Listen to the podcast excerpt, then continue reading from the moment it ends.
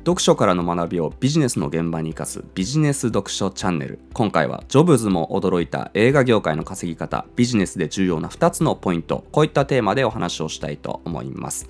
トイ・ストーリーで有名なピクサーで長年 CFO をやられていたローレンス・レビーさんという方が書いたピクサー世界一のアニメーション企業の今まで語られなかったお金の話。えこういった本があるんですけれどもえこの本の中で印象的な一文があります。え読んでみますね。映画の制作というのは事業としてそれほどいいものではありません。新作で成功するのは大変です。価値があるのはむしろライブラリーの方ですよ。こういった一文です、えー、この本自体はピクサーがトイストーリーを世に出す前まだ何もヒットを出してなくて毎月会社のお金が足りなくてオーナーであるジョブズが、まあ、個人でですね小切手を切ってなんとか維持できる会社だった1995年頃のお話です。でそこに財務の専門家として会社を改革するためにジョブズに招かれた著者が、えー、ピクサーに入って試行錯誤するお話なんですけれども、えー、そんな時代のピクサーで著者とジョブズが2人でウォルト・ディズニー・スタジオの会長にアドバイスをもらいに行くんですね。でそこで映映画業界の稼ぎ方に2人とも驚くシーンのセリフです。映画の制作というのは事業としてそれほどいいものではありません。新作で成功するのは大変です。価値があるのはむしろライブラリーの方ですよ。というのは簡単に言ってしまうと素人からすると映画というのはそれ自体が大きな儲けを生むように思えるんですけれども、まあ、実際は当たり外れっていうのは当然ありますし費用も莫大にかかるので年間何本も作る側からすると全体で見ればそれほど儲からないと。むしろその中から一定数がライブラリーに入って、まあ、その後何年年もかけてビデオや DVD ブルーレイケーブルテレビまあネットフリックスみたいなサブス系の動画サービスなど映画以外の部分で何年も儲けを出してくれるからそこで稼ぐっていうお話です。でここから、え、学べることは2つあります。先に結論から言ってしまうと1つ目はビジネスはベストセラーよりもロングセラーが基本。2つ目はビジネスは不確実なもの。でも確実性の高いコントロールが効くものに変える努力が必要、まあ、この2つです。1つ目のビジネスはベストセラーよりもロングセラーが基本。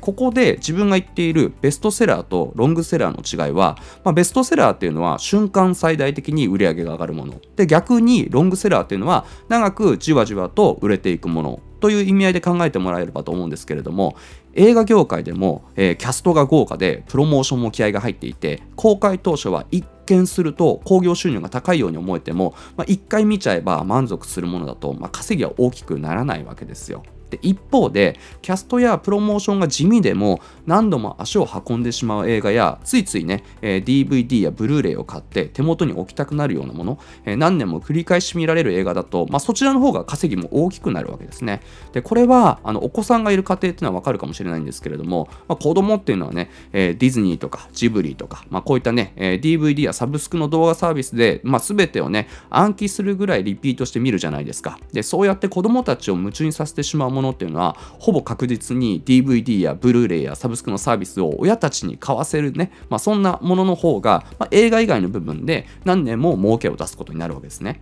でこれを映画やエンタメ以外で置き換えても例えば2019年のタピオカなんかがいい例ですけれどもタピオカが儲かるのはもちろんですしそういったねトレンドで瞬間的にドカッと稼ぐのもまあ一つの手法であるんですけれどもそういったベストセラー的な商品を、えー、まあ、作って稼ぐよりも自分たちがね小さい頃からあるまあチョコモナカジャンボとかまあガリガリ君みたいなあこういったね、えー、ロングセラーを作ることを意識した方が一見地味ですし単発ではあんまり儲からないし利益は薄いかもしれないんですけれども長い目で見たら積み上げ式で安定的な儲けが出るわけです。実際お菓子業界っていうのは毎年新商品を出すことはもちろんなんですけれども長く売れ続けるロングセラー商品に関しても、まあ、その改良を怠らずですね毎年毎年少しずつ味やサービス内容の改良を繰り返しているんですけれども、えー、そうやって改良を加えていくことでファンをねより強固なものにしてブランドになっていくこともできるわけです。まあ、これはね、えー、ビジネス全般に言えることなのかなというふうに思います。ですから、今、ベストセラー的な稼ぎ方のみで売上や利益を作っている場合は、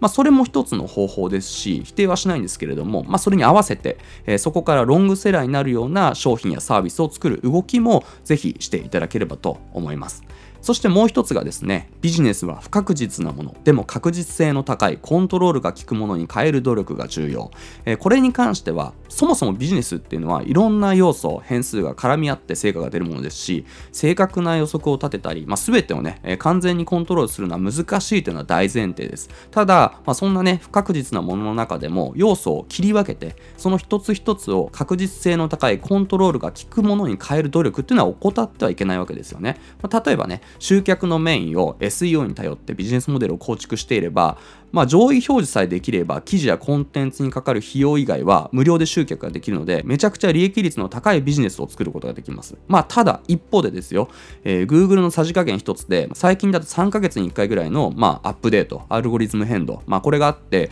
その集客が一瞬にして崩れてしまうリスクも、まあ、はらんでいるという不確実なビジネスに変わりはないわけです。でこれを例えばお金を支払えばほぼ確実にアクセスを集められるネット広告を使った集客に切り替えるあるいは広告費を支払っても成り立つビジネスモデルに切り替えることで、まあ、数ヶ月に一度の、まあ、Google のね変動も怖くなくなりますし SEO よりも集客のコントロールが効きやすくなるわけです。で他にも1回こっきりの取引で終わるビジネスではなくてしっかりとね、えー、顧客リストを取って一度お客さんになった、まあ、このお客さんにですね繰り返し買ってもらうモデルを作っていけばこれもね不確実なビジネスの中にあっても確実性やコントロールが効く部分を作っていくことができるわけです。まあ、特に今ですと、えいわゆるサブスクと呼ばれる月額課金のビジネスが流行っていますし、まあ、これからもこの流れっていうのは進んでいくと思いますが、これなんかまさにね、えー、不確実なビジネスを確実性やコントロールが、えー、効く、えー、モデルへと切り替えていく努力の一つだったりするわけですね。ビジネスっていうのは不確実なものなんですけれども、